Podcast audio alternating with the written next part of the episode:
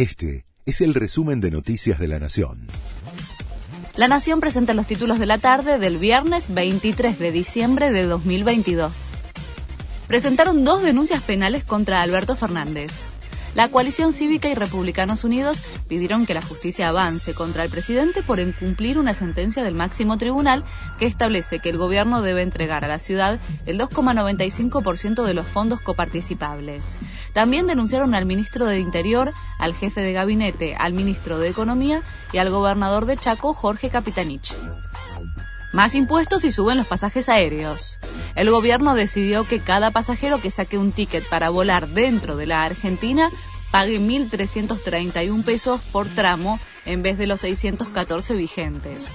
Este aumento de 79% de la tasa de uso aeroportuario ya se cobra para los pasajes de febrero.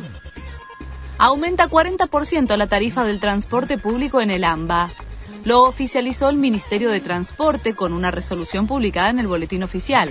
El boleto mínimo de colectivo va a costar 35 pesos para los tramos de hasta 3 kilómetros.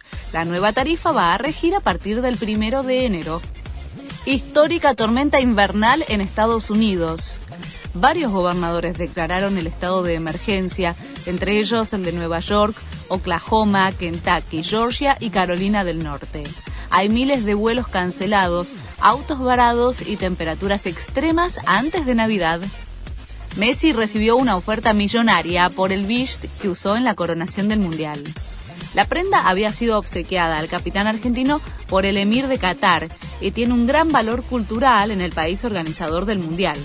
Un abogado y miembro del Parlamento de Omán le ofreció a Messi a través de Twitter un millón de dólares por la capa. Aseguró que sería exhibida para conmemorar el momento y la cultura árabe. Este fue el resumen de Noticias de la Nación.